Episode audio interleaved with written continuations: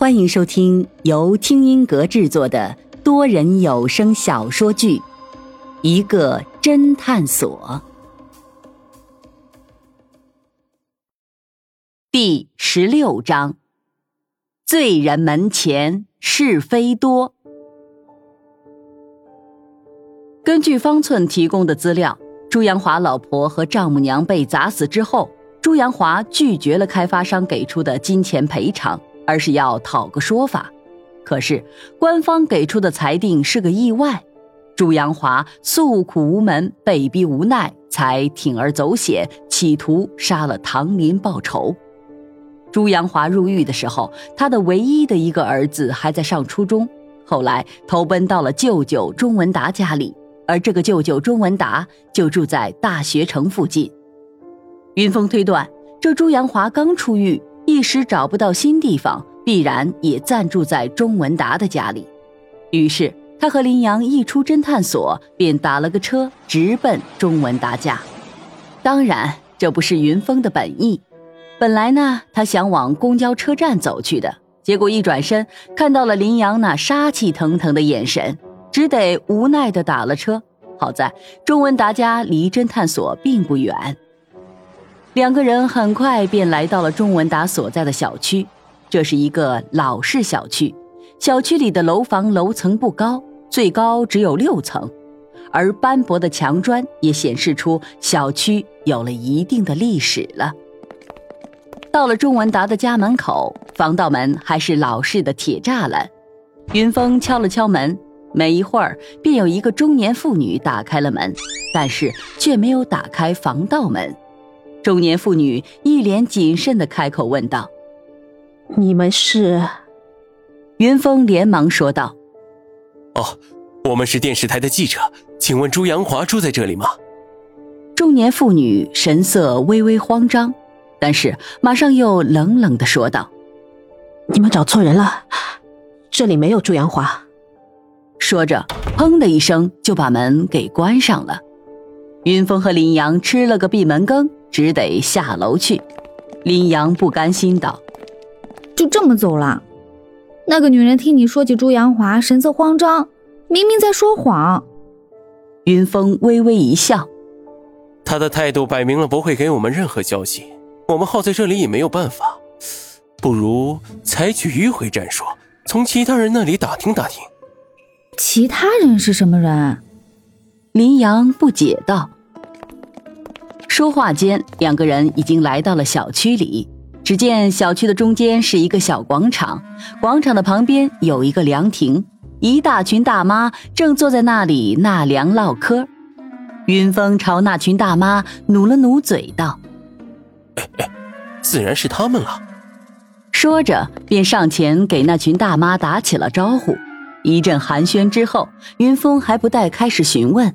其中一个胖大婶儿便迫不及待道：“哎呦，小伙子，你别拐弯抹角了，你是不是想向我们打听三号楼三零幺他家最近搬来的亲戚老朱的情况？”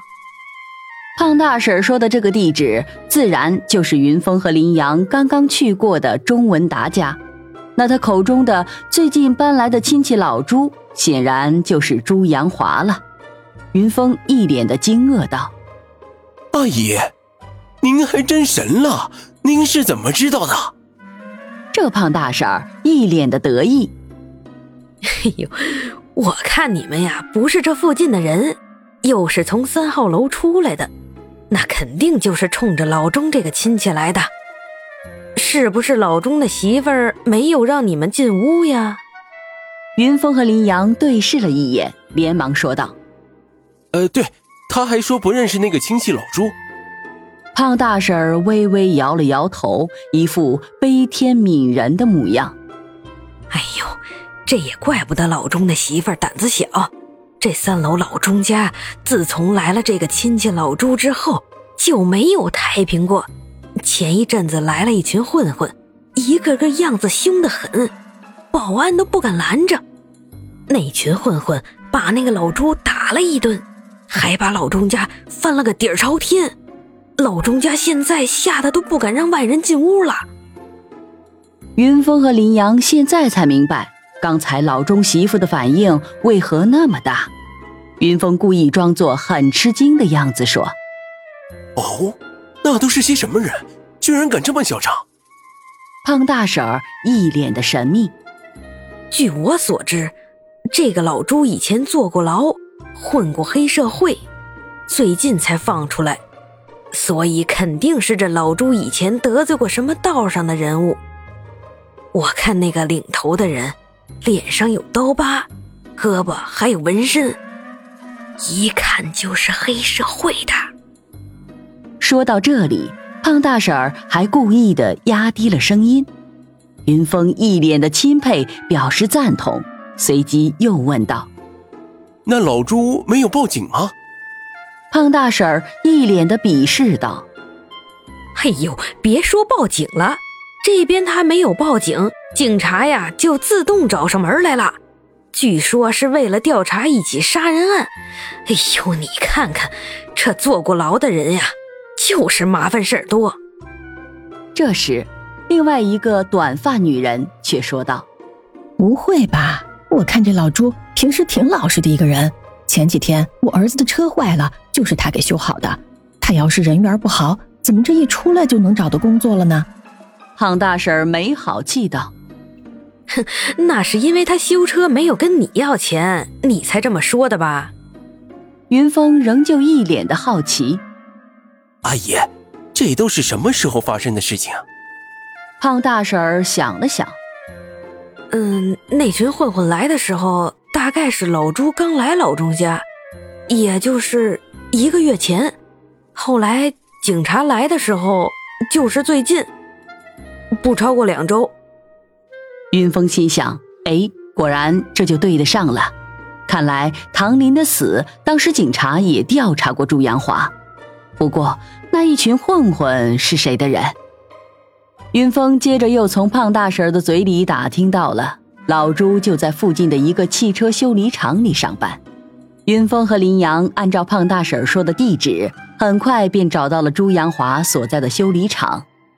所谓的修理厂只不过是一个门面，大概只有二三十平米大小。门口有几个人正在洗车。云峰和林阳径直找到了修理厂的老板，并假装是记者，要报道一期关于强拆的报道，特地想采访一下朱阳华。老板把他们带到了门面后面的一个办公室里，然后就朝着正在洗车的一群人喊道：“老朱，又是来找你的。”说着，便走出了办公室。正在洗车的一群人中，一个老人应声停了下来，并一瘸一拐地走进了办公室。来到了办公室前，那修理厂的老板拍了拍他的肩膀，以示鼓励，然后便走了。老人一进来，只是一个照面，虽然眼前之人变化很大，但是云峰能够确定，他就是自己要找的朱阳华。此时的朱阳华，相较于方寸提供的照片，那是苍老了许多，整个人瘦了一圈，脸色蜡黄，皱纹密布，头发也有些花白，可见在监狱里待了十年，他不光是错过了这段光阴，身心也受到了极大的摧残。朱阳华显得很是紧张，进了办公室就杵在那里，声音沙哑道：“你们。”找我什么事？云峰反问道。听你老板的口气，在我们来之前就有人找过你。朱阳华舔了舔干裂的嘴唇，嗯了一声。他们刚刚才走没多久，是两个穿西服的小伙子。我猜他们和你们是一路人。对方是两个穿西装的人。云峰暗想，那应该是风池侦探所的人吧？看来他们也查到这里了。林阳好奇的问道：“朱先生，你认为我们是什么人？”朱阳华摇了摇头道：“不知道，不过我想你们应该也是来调查。”